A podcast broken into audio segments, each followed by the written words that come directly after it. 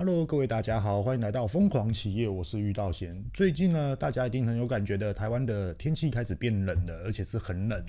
那在这边呢，促进观光发展呢，没事都可以去泡温泉，没事就去吃火锅，没事就去多吃姜母鸭、羊肉炉，促进一下台湾的经济发展，也让各位店家呢可以好好的去做一个年底上的一个第四季营收最后一波的冲刺。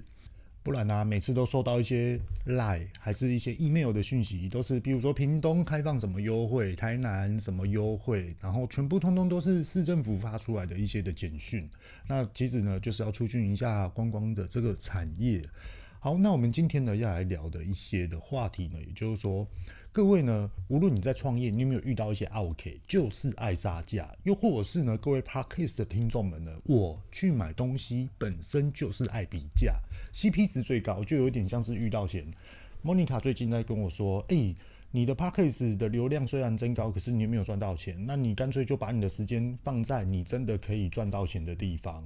当然啦，这也是 CP 值的观念啊。其实这是人之常情，每个人该有的一个本性。那今天想要来聊的话题的角色对象哦，比较多元。第一种的立场是，我是消费者，我喜欢去店家杀价的一种心态。好的，举例举一反三。第二种的心态呢，也就是说，我是店家，我今天要去采买我的设备器材，无论是买新机又或是中古机，在这过程中呢，诶，这是不一样的哦，这是创业的过程，所以一定要货比三家，这是。常规心态正常的这种的展现出来的本性。好，那如果我今天是店家呢？那我要怎么去站出说哦，我今天我是店家，我今天跟你杀价，还可以保留住我的 sense，我的风格，而且会让你认同。今天的第二个角色的扮演会是这样。第三种呢，我们在生活上面呢。哇，每一个大卖场通通都在，譬如说什么黑色星期五，什么蓝色什么东西的，双十一什么东西的，大家就开始等等等等等，然后呢，就会看到说，嗯，买电视我想要买好一点的，然后呢，比价完了之后，还是回归回去买小米电视，有没有这种人？很多，非常非常多。呃，也许大家只是不公认，然后不过说我有去做一些的购买上的一些的调查，确实是这样。好，那今天呢，话不多说，我们就直接来去做这个专题分享吧。好，第一个呢，也就是说，呃，我是消费者，那我很喜欢去比价，我很喜欢等待，甚至于一块钱我也在省，甚至于优惠。降价三块钱，我也在等的这种人有没有？有，我旁边一个邻居就是这样子，哇，带他出去真的是有够咕咕摸摸的。哎呦，在这里不要先讲别人的坏话哦。好，类似这种的状况，跟各位大家讲一下哦。这种的状况很特别，非常特别。其实他这种就是贪小便宜，又或者是说我不喜欢被吃亏的感觉，没有错。可是有时候我们要来去看看，哎，我的个性跟哎。这个的商品符不符合我的需求，又或者是它的价格是不是我所设定的这种理想范围？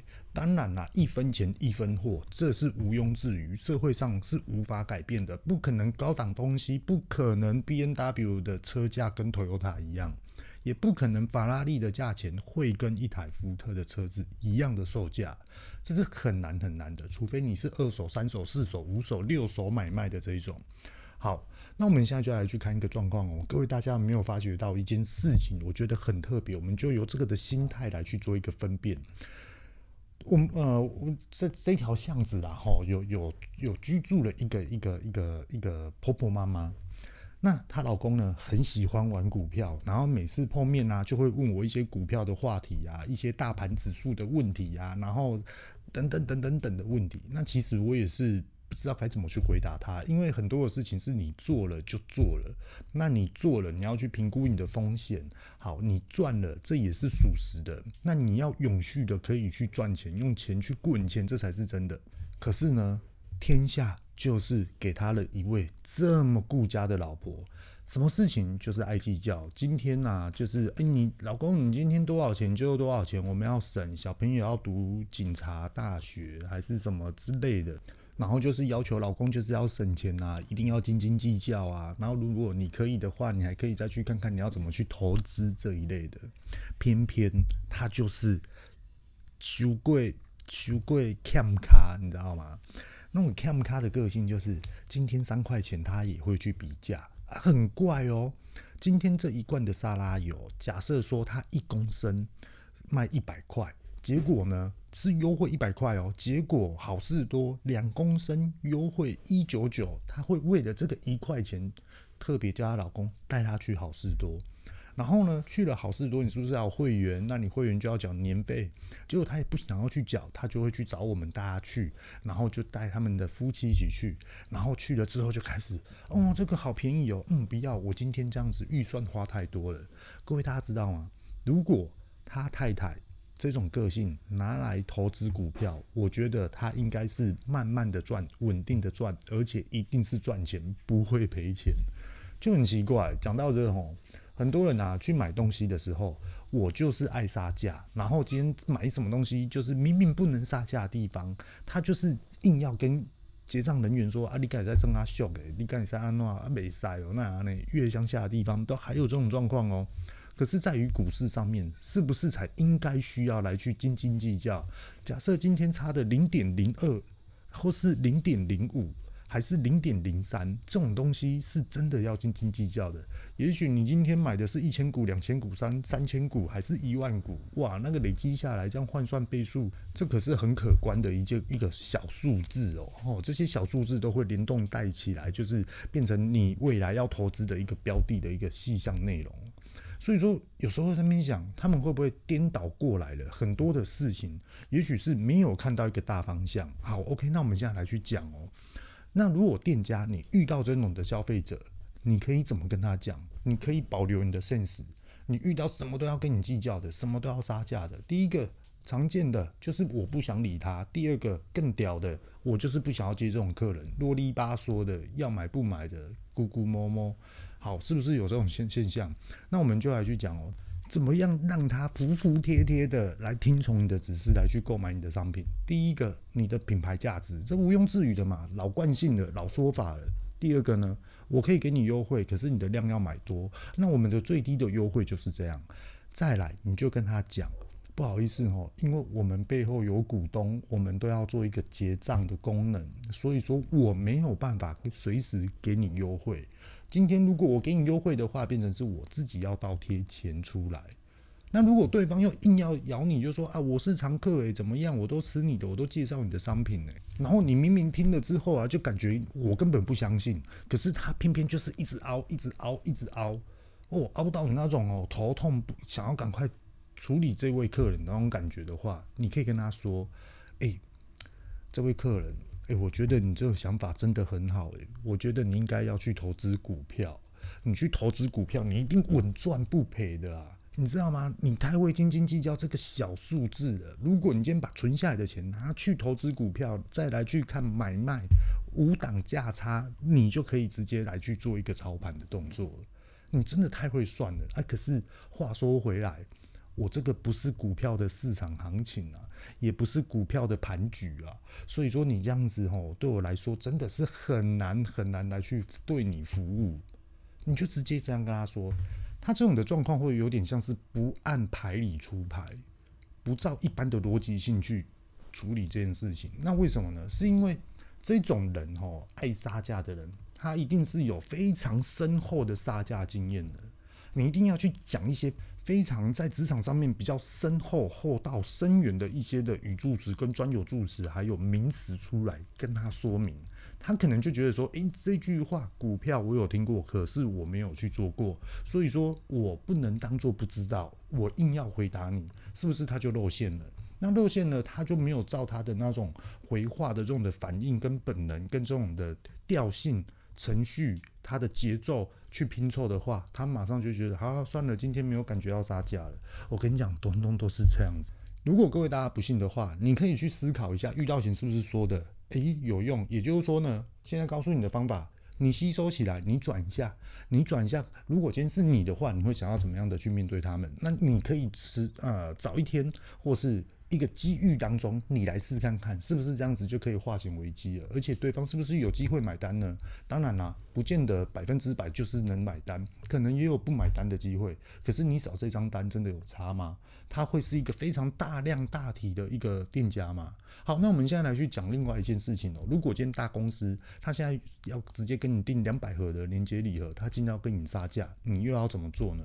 你就给他杀，你让他杀。假设说吼，先跟各位大家讲一个数字的一个概念吼。假设说我今年这个中秋，呃，这个年节礼盒，不好意思，讲到中秋礼盒去了吼。这次的年节礼盒我定价是一千块，那你今天大公司你要来跟我买，你要买四百块，没有问题，我四百块可以卖你。可是我有一个附加条件，也就是说，我们现在有一个优惠单，请你帮我发送给每一位消费者，先发，先让他们来订的商品。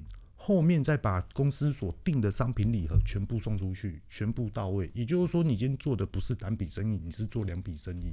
那你也可以反向思考啊。反向思考最厉害的是，我今天这个宣传单，你先帮我发，你先帮我团购，好，然后团购完了之后是员工自己购买的哦，不是公司代表出来的哦。好，公员工他自己团购出来跟我买的之后呢，是不是我就出去赚了一笔了，一笔订单了？单一公司为一个消费者来看的话，它是属于单笔订单，可是它是团购的订单。好，完了之后呢，是不是公司订单进来了？公司订单进来了，我要制造生产，在包装盒里面再放一次优惠单，而且是跟第一次所优惠的商品是不一样的。你就把它放在盒子里面包好，直接送给每一个员工。这些的员工是不是又回来？因为优惠更优惠，所以说他来跟你买。那这样子的状况是不是你就赚了三次了？第一次就是团购的，第二次公司跟你买的，第三次又是个人买的，就是这样子。OK，这个是一个策略方向哦。好，那我现在再来跟各位大家讲一下。假设说呢，呃，我以哦大型百货通路上面所销售的礼盒价钱的概念，跟各位大家讲一下哦。我没有在攻击别的厂商哦，完全没有哦。我们来去看香港进来的一个一个年节礼盒好了。也是大牌的哦，有品牌的哦，在大在香港也是卖到病病给的哦。他今天一个定价礼盒卖一千八，结果呢，在可能在百货公司特别优惠价卖到一千二，是不是很便宜了？对，好，今天大型公司直接进场，要直接跟他购买，他会卖他多少？他会卖他六百块。那各位大家就可以怀疑了，一一个新本对对多少？其实哦，各位 Podcast 的听众们，不用去怀疑他的，也不要去猜他的成本多少。我们现在只要知道说六百、一千二跟一千八。那在于六百这个的状况之下，我们算他赔本好了。又或是他还有途中有获利，他用我刚刚所讲的方式进进出出赚了三次，就算哦他六百块哦，他是撩钱的，可是他发出去的传单他是卖一千二，请问一下，又或者是我卖八百就好了。请问一下，他这样子价差就多少了？我们六百八百减六百等于赚两百，一千二直接进来，我们再减六百，是不是又赚了六百？六百再加刚刚的获利两百，八百。那我们刚刚是不是有说到？诶，他这个东西他卖六百块，到底有没有赚钱？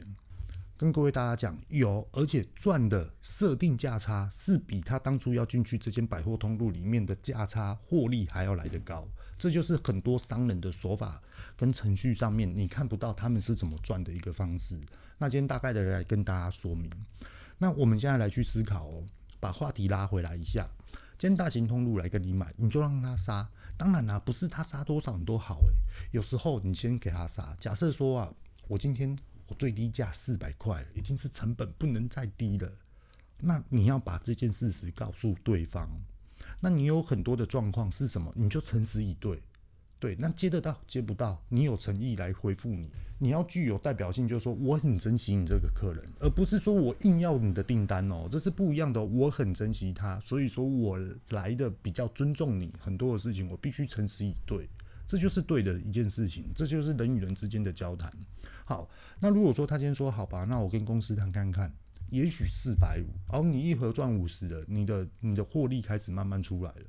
那你就直接跟他说四百五，我再思考一下，就是因为还有包材、还有耗损、还有运费的问题，是不是还可以再加个五十块或是三十块这个部分呢？再麻烦你帮我去跟公司谈一下。那我们的商品啊，原本的定价就不是这样子了，对啊。啊，如果说有机会的话，我们就做；没有机会的话，那我们真的就是真的就可能要麻烦你再另找其他家了。这时候你就可以直接跟他说。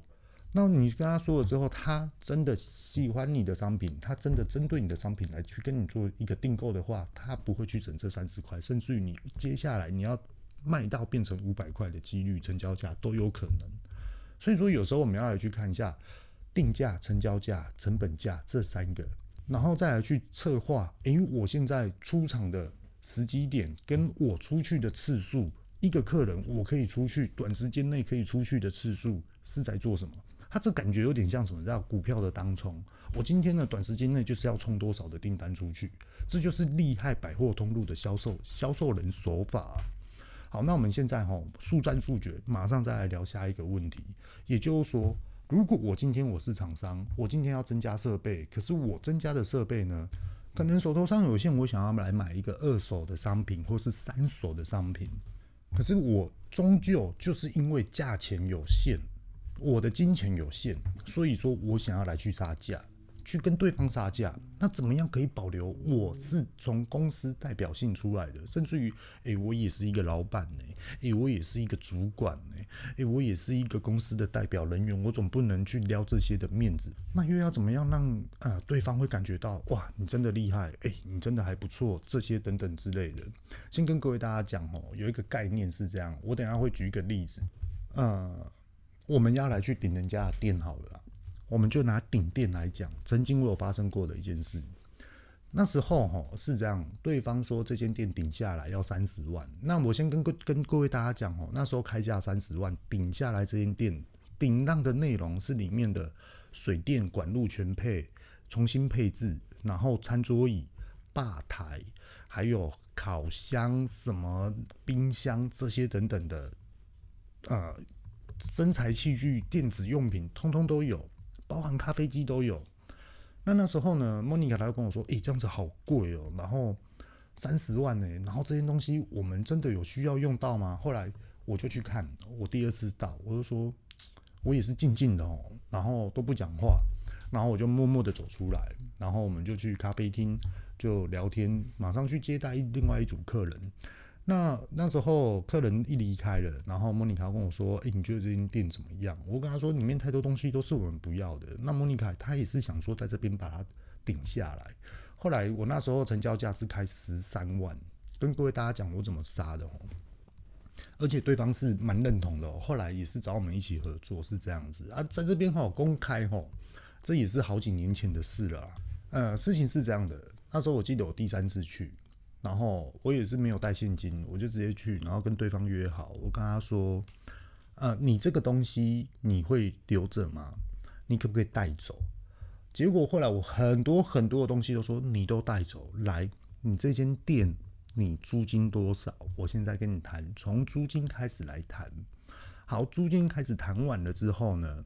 那你的抵押款多少？我的抵押款多少？这些都要谈进去哦，一定要谈，而且在里面的签约内容都一定要详细的写清楚，甚至于各资法的问题也都要把它写清楚。好，现在这大家一定要记得哈。好，那我们现在来讲下一件事，也就是说呢，后来我跟他说，冰箱我全部要，好，OK，这这些设备器材、咖啡机你全部移走，然后他又说哈。全部都要移走，我甚至于跟他讲说，你这些的装潢全部都请装潢师傅全部打掉，全部清场，这些通通都不要，我只要一个空地就好，我要请师傅重新的装潢。那那时候啊，对方听了就整个傻眼，你知道吗？啊，我这间店才装潢没多久，你就要全部给他打掉？那我那时候是很客气的跟他讲哦，我现在在 Podcast 上面讲的是因为呃，想要把用最短的时间内，然后让大家听得懂，所以说讲的比较急促一点。那时候对方他也是觉得说，哎、啊，我花这么多钱在装潢，结果你现在都不要，那我就直接跟他说，因为我要开的店的规格还有服务项目跟你所现在目前规划的这种格局是比较不同的。那他也是说，那你是要做什么店？那当然啦，我也是坦白跟他说，我要做甜点店。那当然，里面就是工作室，可以大量生产的地方。那里面只要外面只要一个小小一个区域，可以接待客人来去购买，这样就好了。毕竟我们也是网络起家，已经起家两年了，所以说有一般的固定的消费者这样子。然后他说：“哦，是这样哦。”后来我就跟他谈，他就说：“呃，不然这样好了，对方哦，他就开出要求，就直接反弹了哦。我们开始在撮合了。他就说：呃，你可不可以请装潢师傅帮你撤走？对，然后。”你就请装潢师傅一次帮你拆，这样就好了。那我就直接跟他讲，我拆我还要付垃圾清洁费。那你知道垃圾清洁费多少吗？我就直接大概跟他讲，那时候台南市是四千块哦，现在有涨价哦。那完了之后，他说：“哦，好好好，这样我知道。”他一直能摸摸鼻子。后来完了之后，第四次碰面，他说：“那我是不是把一些设备器材也都搬走？然后重要东西就是我未来会用的，比如说烤箱啊什么的，咖啡机啊，我说都可以搬走，你全部都可以搬走。对，你只要冰箱，然后你冰箱一台开价多少？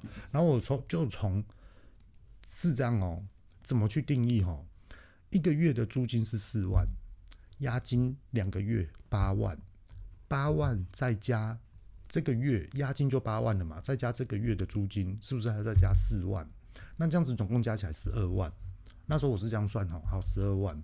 那你现在目前的冰箱，你这个冰箱已经就是很旧了啊，我也知道说它也是买很久了，那它。最主要的功能就是，它这个冰箱上面刚好是一个工作桌，下面可以让柜台人员可以好冰东西，暂时的冷藏东西而已。那其实到最后那台冰箱我也是把它卖掉，因为我觉得很定得，那个工作就是不好用啊，存放量太少了，而且占空间又耗电。如果说它存放量空间多的话，我宁愿耗这个电，这才叫精打细算哦。跟各位大家聊一下，后来那时候就跟他讲说，你这台冰箱我就跟你买五千。啊，你看你要不要？后来他说八千可以啊，那你灯具留下来，你原本的灯泡留下来，我算你两千，就这样子，全部通通十三万，就这样子 ending 了。那后来他也是很关心我们，就说：“哎，你们开怎么样啊？开怎么样？”我们就慢慢慢慢的装潢，慢慢慢慢的经营，事情就这样了。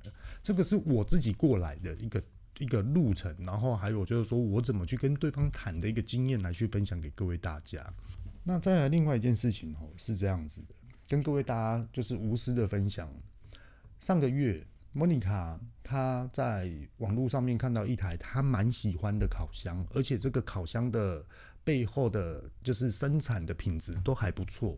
那她有说到，就是说她买这台烤箱回来之后，她还要再改良，她还要再改机就对了，因为火候跟恒温还有它的保温能力，对于烤箱是重点。好，然后我就跟她说，OK 啊，那。那时候我还在忙哦，我还在跟全就是在跟通路商在那边撮呃撮合，就是准备要谈上架的事情。那只要是谈上架的事情，这个时段都是很忙的哦。那那时候他就刚好就是跟人家约好时间，就要去看这台烤箱的机器，而且它是三层炉。那先跟各位大家聊一下哦，它这三层炉那时候开价开三十万，二手哦，是大品牌的。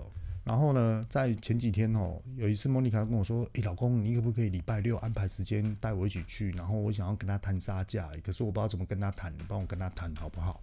后来我就直接很基本的去问莫妮卡说：“你买这台烤箱，你有做好功课吗？还有它的品质，还有它的良率到底怎么样？有没有故障这些等等的？”后来他说他都没看到。那就是说，那对方就开三十万，好，OK，那这样我知道。首先，先跟各位大家讲一下，我不是要去刁难别人哈，我把这详细的过程跟各位大家讲，大家可以来有一个经验来去看待这件事情。也就是说，呃，今天我们去了之后，因为烤箱我有懂，然后第一个烤箱它的隔热棉，也就是说开关处的它的这个的服帖铁子的这个的这这个的材质，它必须是要软的，好，然后这个材质是要比较特别，它是耐高温的。那因为它也都硬化了，所以说看这个东西就可以知道说这一台机器有没有曾经修过，或是保养过，或是有在整理。那第一层呢，它总共三层嘛，第一层是 OK 的，第二层哇开始龟裂，第三层哇更惨。所以呢，常在使用的就第一层。那我们就可以分析了嘛，第一层就是有在顾，而且是常在使用的；第二层呢也有在顾，可是呢也是第二，就是第一层是主要出货。主要烘烤，第二层可能是次要，第三层呢，可能就是啊太低了，我就是懒得去保养，我懒得花这一笔钱这样。所以说每一层我就可以拿手电筒去看里面的空间环境，还有它的温度的那种的显示有没有去更换，有没有断线，有没有办法没有控制的这种的状况，好，我就开始看，然后再拆旁边的面板。好，重点来咯，讲了这么多，那时候我就直接跟对方讲，我跟他说你开价三十万。那在于这个部分，我刚刚也有跟你讲说，这些东西都是要汰换的，然后还有里面有一些东西也都要去汰换，包括这个控制面板也都真的都要去换。他自己也清楚明白。那我也跟他讲，我没有在凹你啊，生意就是这样子。如果你可以，我可以，那我们就把这台机器带回去了，而且马上晚上当天就汇款给你。那那时候的状况是这样，我就直接跟他说。因为你这台机器我要去修理，那在于修理我不是专业的，而且现在技师也没有来，所以说我根本不知道我要修理多少钱，还有它这台机器的妥善率，它的恒温的控制到底有没有需要做一个加强或是换新钛芯的一个动作，我都不知道。那你是不是你开三十万，你是不是可以算我便宜一点？那这样子的价差关系，你让我可以去把这一台烤箱直接的可以永续的在操作经营这样。那对方他也听得懂，那对方他也是突然懊恼啊，因为我没有开一个正确的价钱，这个价钱由你来说，我可不可以接受？好，那我已经把问题挑出来给你了，这第一个策略哦，好，把问题丢给别人，可是你这个问题丢给别人，要丢的是很精准的，而且是具有话题性的影响力的，好，让他审视一下再来回复你的这种。我们在工作状况也都是要去注意这些事情，然后对方呢，他也是。也不知道该怎么回答我，我就跟他说：“你开价三十万，然后你也不要怕你接不到这笔生意啊，我也不是这种的消费者，那我只是要合情合理的价钱，那是不是可以降低？那你知道吗？各位大家，你知道对方说什么吗？对方说：哦，好，我直接告诉你说这台的烤箱的问题在哪里。他就从最下面的那一层跟我讲，然后说：哦，好，然后第二层跟我讲：哦，好好好，然后后来他因为。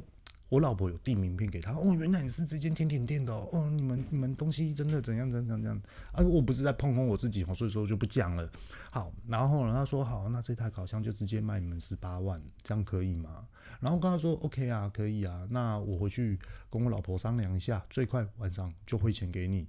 那如果说途中呢有一些的小小的问题呢，那我再给你做一下接洽跟询问。那你不要去怕说接不到这一笔生意啊，因为我自己也是过来人。那我会尽快的告诉你，而且会尽快的去把这台机器带回去给厂商去做一个维修的一个状况。后来对方他听的也是很开心啊，就是你知道吗？他人家还说，哎、你们这边没有缺人，然后可不可以一起合作这些等等的。那其实在这个部分哦。想要跟各位大家表达的，也就是说，有时候我们代表对方出去跟人家谈价钱的时候，我们要保留住我们本身的原则到底是什么？也就是说，我们的专业性到底是什么？我我举一个例子给各位大家听一下哦，大家一定要去懂得举一反三哦。我们今天是老板，假设我们今天是老板，还是你是创业者，你是谁谁谁这些等等的，我们就来讲一个，今天今天公司要送过年送礼。好，然后我们要去做一个马克杯，然后这马克杯呢，就是我们公司全部所有公司的 logo 全部都把它印上去，也就关系企业这种的。好，那我们做这马克杯，我们就来去谈。今天这个马克杯，第一个它的模型是不是有公版的？那如果说我们需要特殊的，我们要专送给一些比较高贵的一些的长官的话，是不是要做特殊？甚至于呢，它的这种的釉是不是要上的更漂亮一点？那在于这样的价钱。公司可以接受吗？他是不能接受的。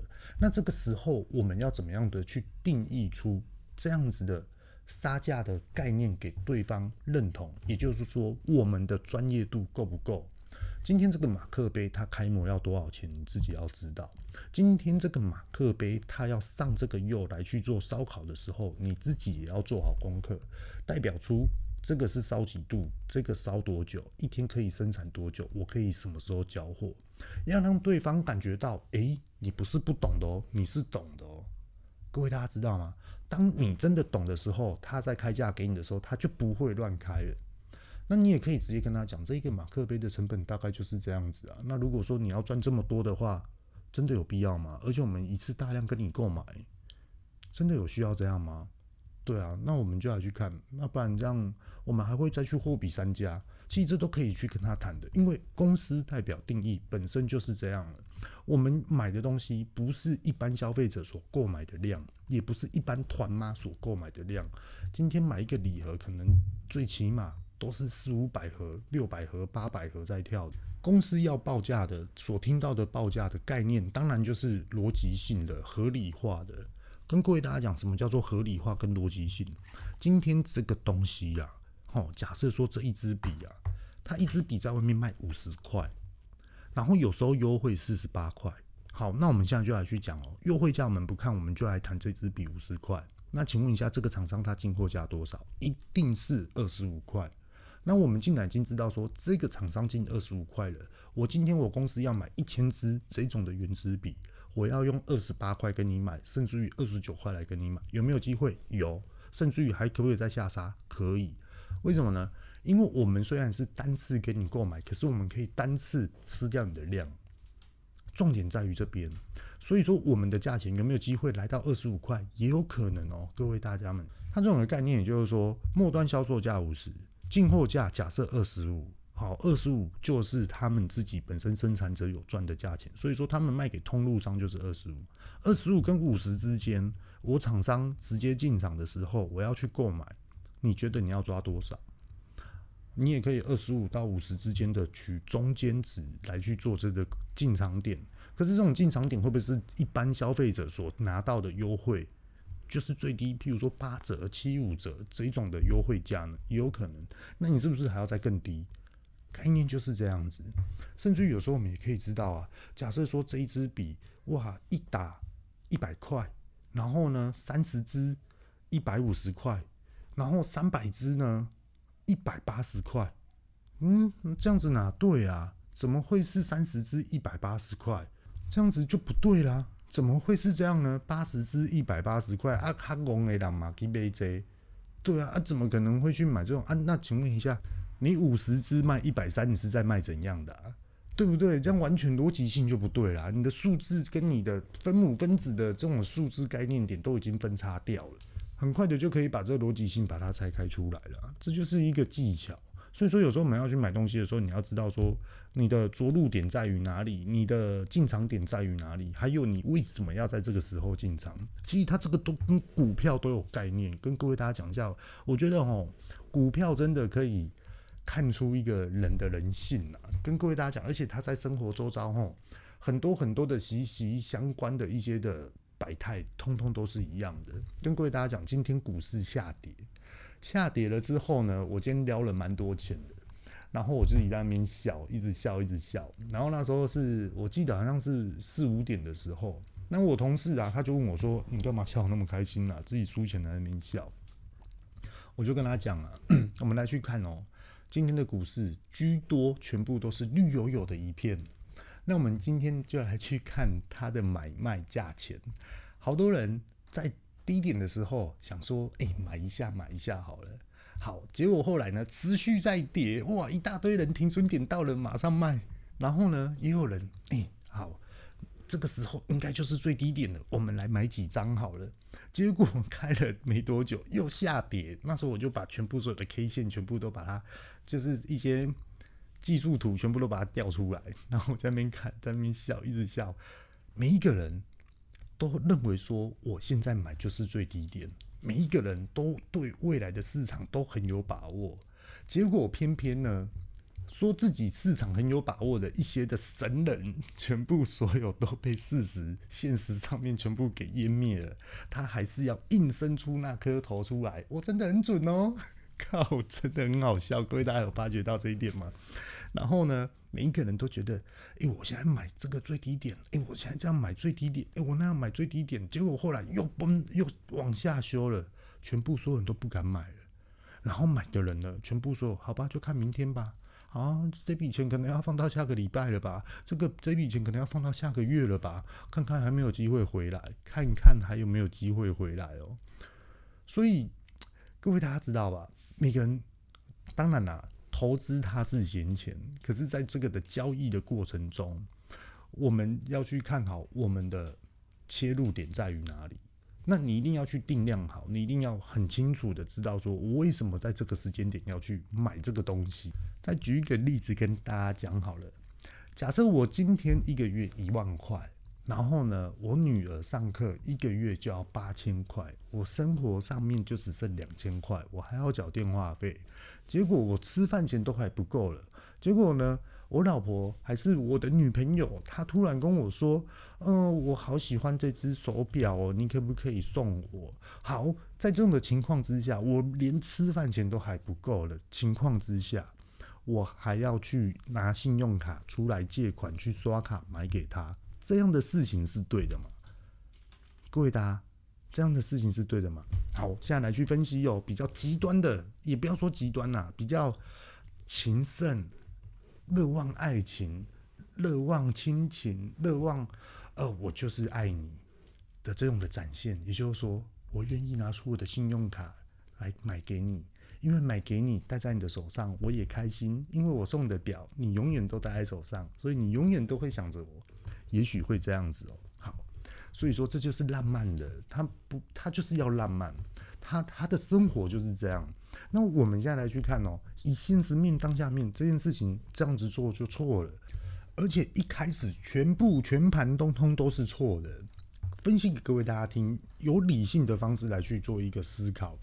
第一个，一个月一万块，怎么可能只有一万块？你起码想不起各位爱三万里，你起码唔好我都生生活下去。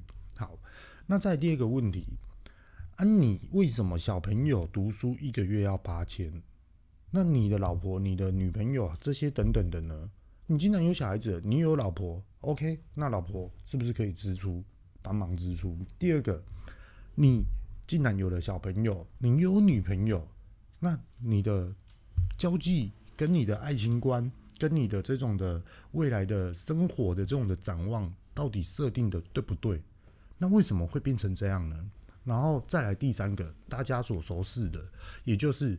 你明明吃饭钱都不够了，你还去买一只手表送给对方，这真的就是欠骂了，就有点像是什么，你知道吗？就是人家说投资就是闲钱出来投资，他不可能去拿你吃饭钱，又或者是说你的你你很重要的金钱，你就是已经预备好的资金，然后来去做投资，根本不是这样。结果换你输的一类的，你又跟人家去玩当冲，然后当冲完了之后呢，哎，所剩下的东西是什么？一屁股债，然后到最后又说，呃，对不起啦，那个我要跟人家借钱啊，怎么样啊，这些等等的，很多都是这样子。其实有时候哈是这样，呃，我们未来的支出规划一定是规设定好的啊，甚至于你未来三年后你会有什么样的支出，这一定这一定都要去规划好的。甚至于你知道吗？像丁特前几集我有讲到。丁特玩股票赢了五百多万，我觉得他真的很厉害，眼光真的很好，而且我相信他背后一定有非常厉害的人在教他。然后他当初在玩这只股票，这是重点哦，他只是要拿这些钱拿去支出他的房贷，或是 cover 他部分的房贷，又或者是房子的利率。我觉得他这一点就做得很漂亮，非常非常懂得去运用这种的事情事态的逻辑性，用一个数字。来去 cover 掉另外一个数字，而让这些巨大庞大的数字可以带出一些的发展性质留在身边啊。话题拖太远了啊，聊到这边聊到别人去了，那也不认识他，这样子有点像在吃他豆腐，这样也不好。那欣赏他啦，来跟各位大家分享啊。虽然说爱玩电玩哦，其实玩电玩的小孩子并不是每个都很糟糕的啊。像你看，也有台湾很多热爱电玩的人，虽然说。就是都宅在家，可是他们真的有他们的专业，而且他们有他们的经营理念，比较跟一般人比较不一样的。那话讲回来，真的今天股市下跌，然后自己在那边看，其实有时候我会看到什么，你知道吗？就是整个大盘局势它一直在下修，然后呢，有有一些公司啊，他们在这种的。无预警状况之下，他们已经预测好了，他们就直接设定涨停板。各位大家应该听得懂我在讲哪一支。好，设定了涨停板了之后呢，他就放着哦。他今天突然有开盘哦，后来他知道要跌了，他就直接设定涨停板。我那时候看到他设定涨停板啊，完了，这件事情不美丽了，应该是有大事情要发生的。结果后来就一直跌，一直跌，一直跌，一直跌啊。其实你说跌的很多嘛，其实也还好啦。只不过说哦，你你那种的张数啊，跟你那种股数啊，不是那种。几千块的那种，你就很有感觉。今天输了多少钱？尤其是那种可能十张、二十张的这种，特别会有感觉。那我们然后先把话题拉回来，为什么我会想要笑？不是在笑各位输钱，是有时候哦，遇到这种状况，我们只能坦然接受，然后呢，来去看看之后怎么样的来去对应。那为什么会这样子讲？各位大家知道吗？有时候在股市在下跌，大盘在下跌，当然个股也都会在下跌。那在下跌的时候，说时间哦，我们来去看，很多人都认为说散股在操作，什么什么什么什么社群股啦，什么的团体股啦，在操作，就是自营股这种的。其实我在看呐，其实并非是这样，各位大家知道，因为有时候我们在看，它在拉高，它明明在下跌，它就一次就给它跌。可是为什么很多指数都一直在撑？是因为公司自己出钱，又或者是公司就是不想要变成这样子。所以说，公司一直在努力去撑，一直撑，一直撑。今天真的有很多股市公司遇到这种状况，一直都在撑。那我们今天来去看，今天股市下跌的时候，我们来去看哦，台积电它有没有跌？有，它有跌。那它的本体是在于哪里？还是一样六百一十三？这原本就是他们的排定价了吧？也许是这样。我们今天来去看红海，它从一百零八点，然后两三天给你降个一点。就降到一百零七点，再过两三天，好，上个礼拜四五，然后就给你掉到一百零七点，然后这礼拜一，好，然后就给你修一下一百零六点，它就是很规律的。然后它怎么跳，就是譬如说一百零六、一百零五、一百零六、一百零五，这这个是真的很稳的。跟各位大家讲哦，为什么会这样？当股市大举在下跌的时候。个股都还可以稳定定局，表示这个的公司它的基础打得有多好，不受外部的影响，这就真的是各位创业者真的要去坦然面对跟学习的地方。那今天在觉得很感触很深的是，真的厉害的人就在做这件事情，大局在怎么样的变动，他就是很稳的在成长，他很稳的就是按照他们的规划在走。那很多。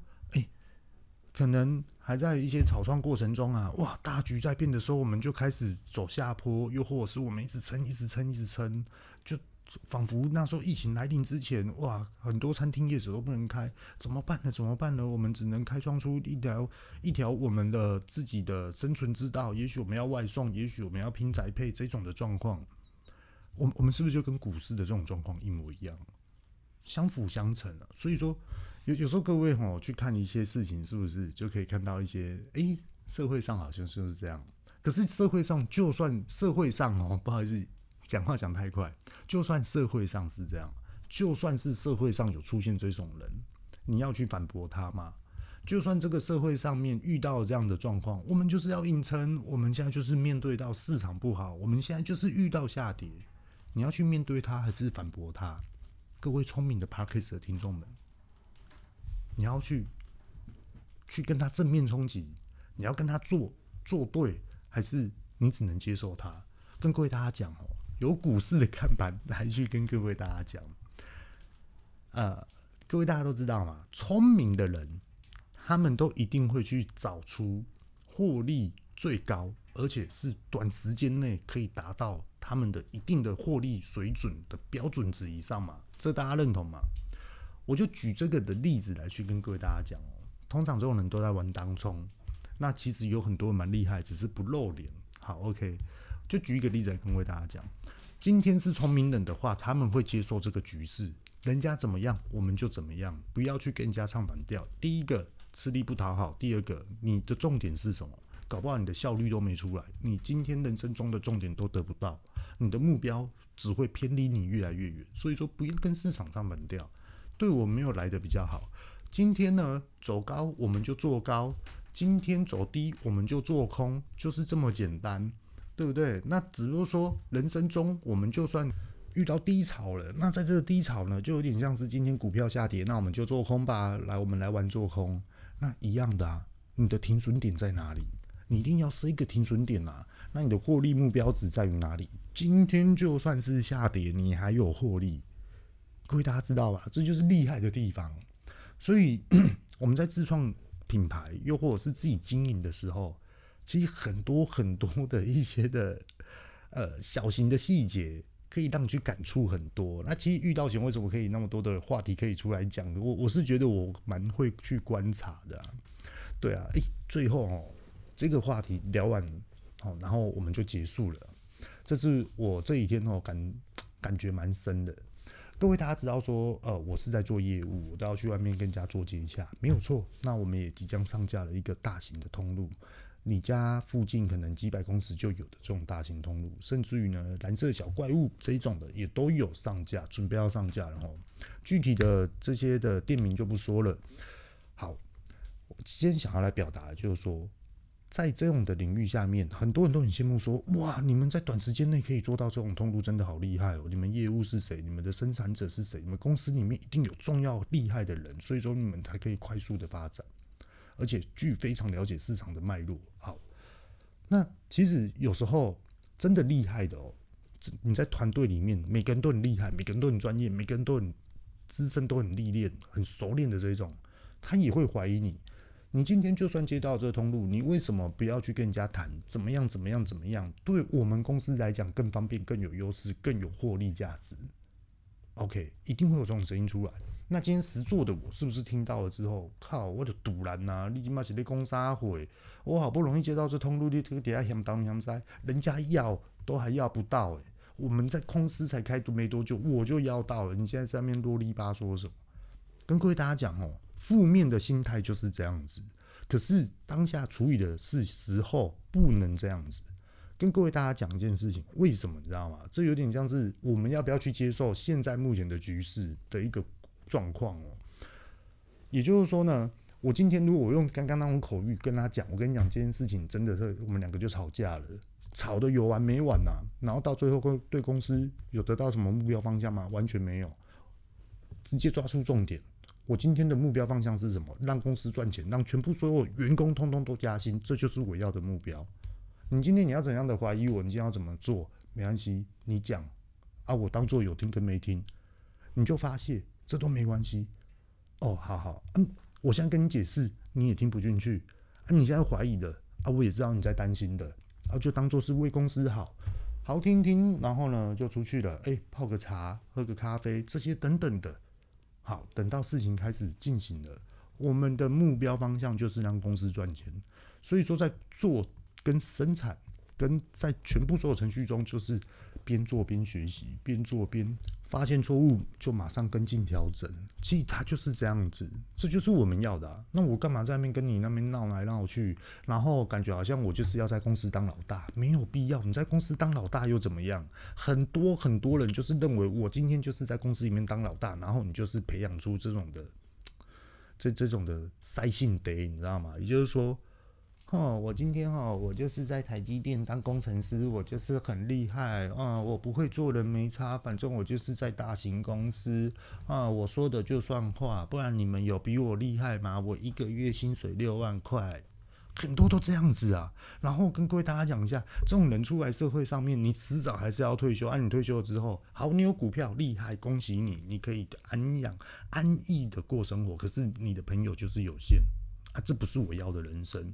然后另外一种呢，也就是说，我在公司里面的人脉很好，很乐观，很开心，很聊得来。然后我出去外面更多朋友，也就是说，我今天有很多不懂的地方，我就可以马上去请教我这些的朋友，来用最短的时间让自己得到最多、更多、更多的一些的知识，这样是不是更好？